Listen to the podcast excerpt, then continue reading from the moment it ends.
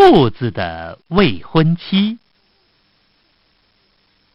一个女人同她的女儿住在一个长着白菜的美丽的园子里。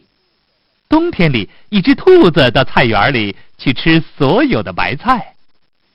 女人向女儿说：“哎，你到菜园子里去赶兔子。”女儿对小兔子说：“嗨，走走，你这兔子竟敢吃我们的白菜！”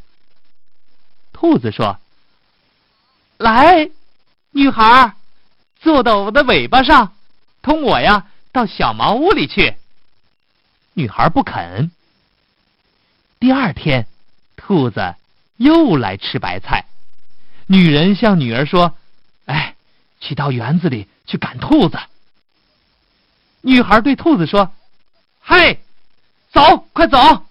你这兔子，怎么你还在吃白菜啊？”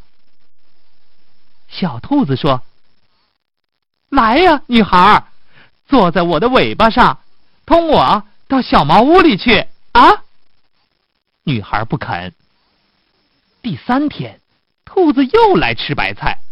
女人向她的女儿说：“哎呀，真是哎，你到园子里去赶兔子。”女孩说：“嘿，我说兔子，快走啊你！你这可恶的兔子！”兔子说：“来吧，女孩，坐到我的尾巴上。”同我呀，到小茅屋里去。这回也不知道怎么是着了魔，女孩果真坐到兔子的尾巴上。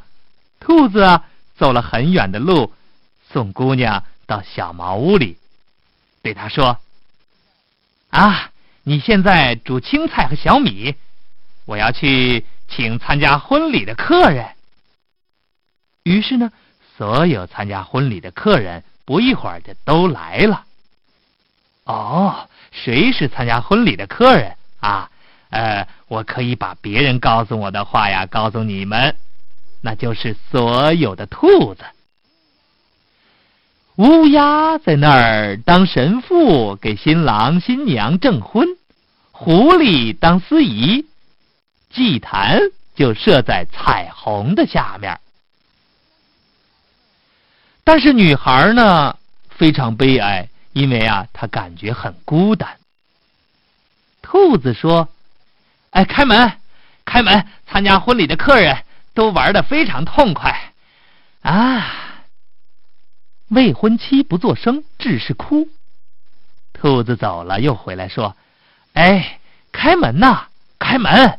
呃，参加婚礼的客人都饿了。”未婚妻不作声。还是哭，兔子走了，又来说：“开门，开门！参加婚礼的客人都等着呢。”未婚妻不说什么。兔子走了，姑娘用干草做了一个洋娃娃，穿着她的衣服，手里呢拿一把大勺子，放在小米锅的旁边，自己呀。回到母亲那儿去了。兔子又来了，哎，开门，开门！哎，哎，兔子把门推开，大洋娃娃的头、帽子落了下来。可不是吗？那洋娃娃是假的。